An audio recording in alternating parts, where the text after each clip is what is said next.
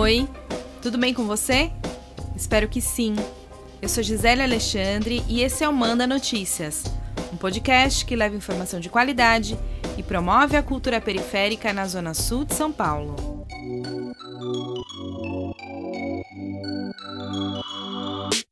Você já deve ter ouvido sobre o Outubro Rosa. Mas não é só no mês de outubro que a gente precisa falar sobre a importância da prevenção e do diagnóstico precoce do câncer de mama. De acordo com o INCA, Instituto Nacional de Câncer, o câncer de mama é uma doença causada pela multiplicação desordenada de células anormais na mama, que formam um tumor com potencial de invadir outros órgãos. Há vários tipos de câncer de mama. Alguns têm desenvolvimento rápido, enquanto outros crescem lentamente. O Instituto, que é ligado ao Ministério da Saúde, estima que tenha surgido mais de 66 mil novos casos em 2021. De acordo com dados do Atlas de Mortalidade por Câncer, estudo feito em 2019, 18.068 mulheres e 227 homens morreram no Brasil por conta da doença. Apesar dos números, é importante reforçar que quanto antes o câncer é diagnosticado, maiores são as chances de cura. No episódio de hoje, a gente vai conhecer a história da Tatiane Freitas. Oi, meu nome é Tatiane Brandão de Freitas. Eu sou do Jardim Macedônia, São Paulo. Eu tenho 36 anos e sou técnica de enfermagem. Eu descobri o câncer de mama aos 34 anos de idade, em outubro de 2019, coincidentemente. Não foi necessariamente por conta da campanha do Outubro Rosa, mas eu manifestei dores na mama do lado direito bem no início do outubro. Inicialmente, pelo ultrassom, os médicos acreditaram ser somente um cisto e por conta da vermelhidão que começou a aparecer na mama, eles acreditaram que podia ser uma machixe. E como eu tenho 34 anos, ainda não tinha indicação de fazer a mamografia, eles resolveram seguir com o tratamento para cisto mesmo, né? Porém, com o passar dos dias, a minha mama ela foi apresentando um aspecto de casca de laranja e foi crescendo. É, e então resolvemos fazer a biópsia e também a mamografia. Já no exame de biópsia, o próprio médico que fez o, o, exame, ele já me adiantou que se tratava de um tumor, porém ele não sabia dizer se benigno ou maligno.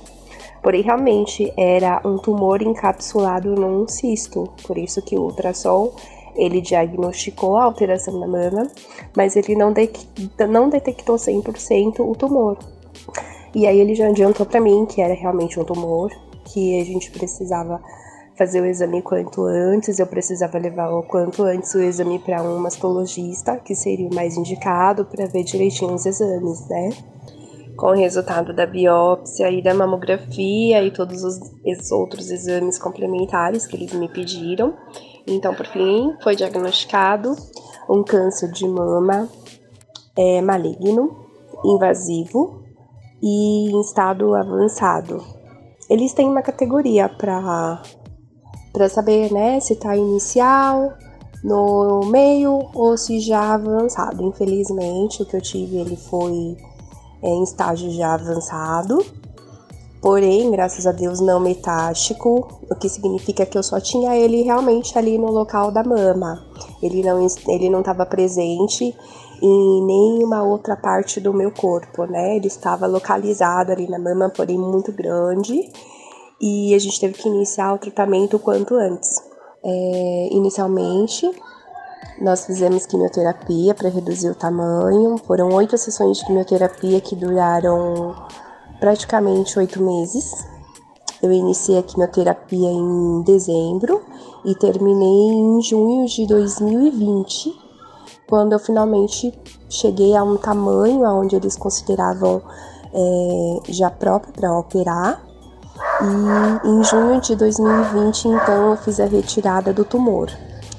Após a cirurgia, eu fiz radioterapia. Foram mais 25 sessões de radioterapia, o que durou em média um mês e meio. Depois da radioterapia, como o tipo de câncer que eu tive, ele é muito agressivo é, e foi descoberto já em estágio avançado, eu voltei para quimioterapia, já uma quimioterapia oral, já não mais endovenosa, é, com os mesmos efeitos, porém um pouco mais brandos, e eu tomava medicação em casa, né?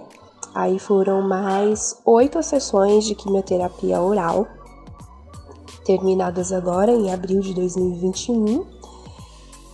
E eu sigo o tratamento, ainda não tenho um, uma data de alta, né? Devido a ele ter sido avançado. E nesse momento eu não tomo nenhuma medicação, estamos vendo como o meu organismo vai reagir sem as medicações, sem as quimioterapias, sem as radioterapias, né? É, nos exames que eu tenho feito acompanhado de tomografia a cada três meses de sangue, é, não foi mais diagnosticado nenhum tumor em nenhuma parte do corpo, não houve metástase. Porém, na cirurgia eu perdi a mama, a mama direita, perdi toda a musculatura do meu tórax do lado direito, é, fiz esvaziamento de axila, mesmo não tendo células cancerígenas, mas a médica achou melhor assim, né, por ter sido avançado.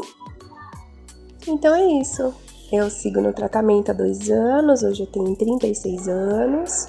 Uma filha de 5 anos, linda, maravilhosa, que foi a razão do, do meu existir e da minha força para lutar todo esse tempo. Eu ainda não sei quando eu terei alta do tratamento, ainda não sei quais serão as próximas fases. É, mas fica a dica para as pessoas, no geral, né? Não só para as mulheres, que a maior forma de tratamento e de cura é a prevenção, né? Uma vez que você permaneça em dia com seus exames, é, se você tiver uma propensão a desenvolver o câncer, o médico ele já vai fazer um tratamento inicial para que você não desenvolva. Se você tiver com um câncer em estágio inicial, é muito mais fácil de tratar. O tratamento é muito menos agressivo, como foi o meu, né? A cirurgia é muito mais fácil, menos complicada. Mas ainda insisto que a melhor forma de tratamento cura é a prevenção.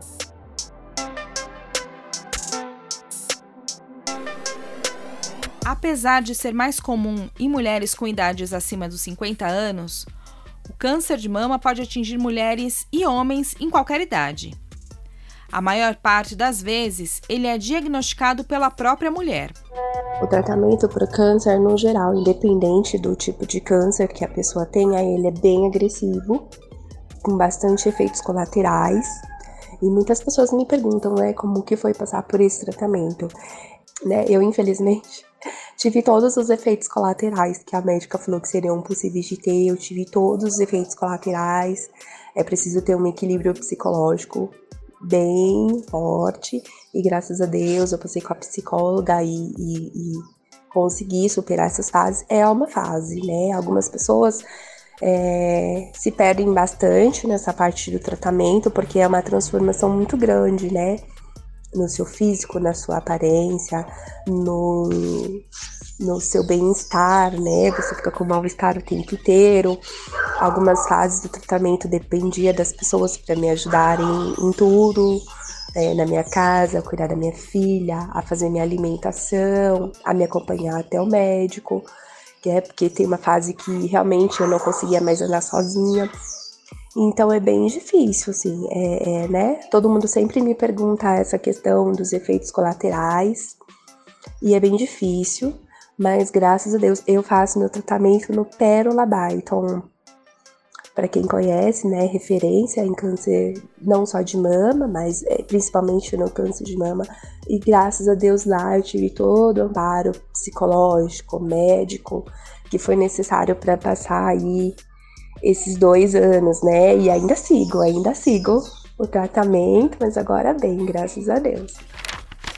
O tratamento do câncer de mama depende da fase em que a doença é descoberta e do tipo de tumor. Pode incluir cirurgia, radioterapia, quimioterapia, hormonioterapia e terapia biológica. Quando a doença é diagnosticada no início, o tratamento tem maior potencial de cura. Nos casos em que ele é descoberto já com metástases, ou seja, quando o câncer já se espalhou por outros órgãos, o tratamento é feito para prolongar e melhorar a qualidade de vida da paciente. Mas é isso, é sobre vida, né? Eu sempre falo que muitas coisas acontecem para nos transformar e sem dúvida, né? Eu sou uma pessoa muito melhor do que já fui antes. Né? Você começa a ver um outro despertar da vida, é uma vontade de viver, né? De muitas coisas que você gostaria de fazer e não fez. É, o tratamento, há o tratamento, porém nenhum médico pode garantir 100% de que você vai fazer o tratamento e que ele vai dar certo, que vai ficar tudo bem. Pode ficar tudo bem, pode não ficar tudo bem. Ao longo do meu tratamento, dessa caminhada, nesses dois anos, eu perdi muitas amigas, amigas, amigas mesmo, amigas que eu fiz durante o tratamento, umas que já tratavam, umas que descobriram, né, que me deram uma super força quando eu descobri, e também descobriram que estavam com câncer e eu perdi as minhas amigas. Fica a dica, né, de que a prevenção é a maior forma de cura e tratamento para o câncer.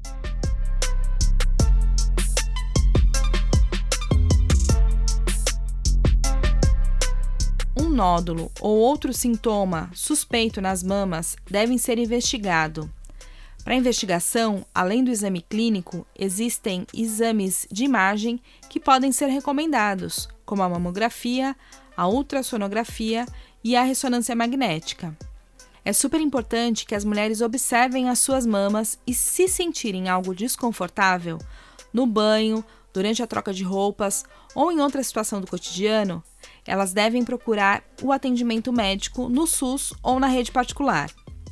É importante dizer que o SUS oferece atendimento gratuito para esses casos.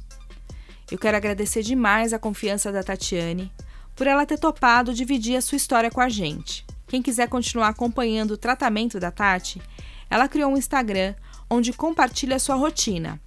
É só buscar lá no arroba Penelope charmosa S2.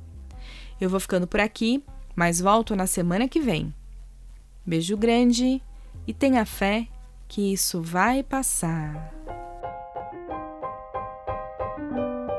Agora você também pode contribuir com o nosso jornalismo.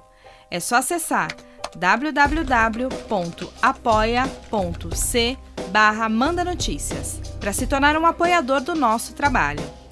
O Manda Notícias tem produção de Marcos Vinícius Augusto, Roteiro e apresentação de Gisele Alexandre, designer gráfico e edição de áudio de Miller Silva. A realização deste episódio tem o apoio da Fundação ABH e do Atuação Perifaçu. Você pode conferir os episódios anteriores do Manda Notícias nas principais plataformas digitais de áudio ou nas redes sociais, Facebook, Instagram e YouTube. E você também pode receber esse conteúdo diretamente no seu WhatsApp para fazer parte da nossa lista de transmissão, é só enviar uma mensagem para mim no número 11 9 8336 0334.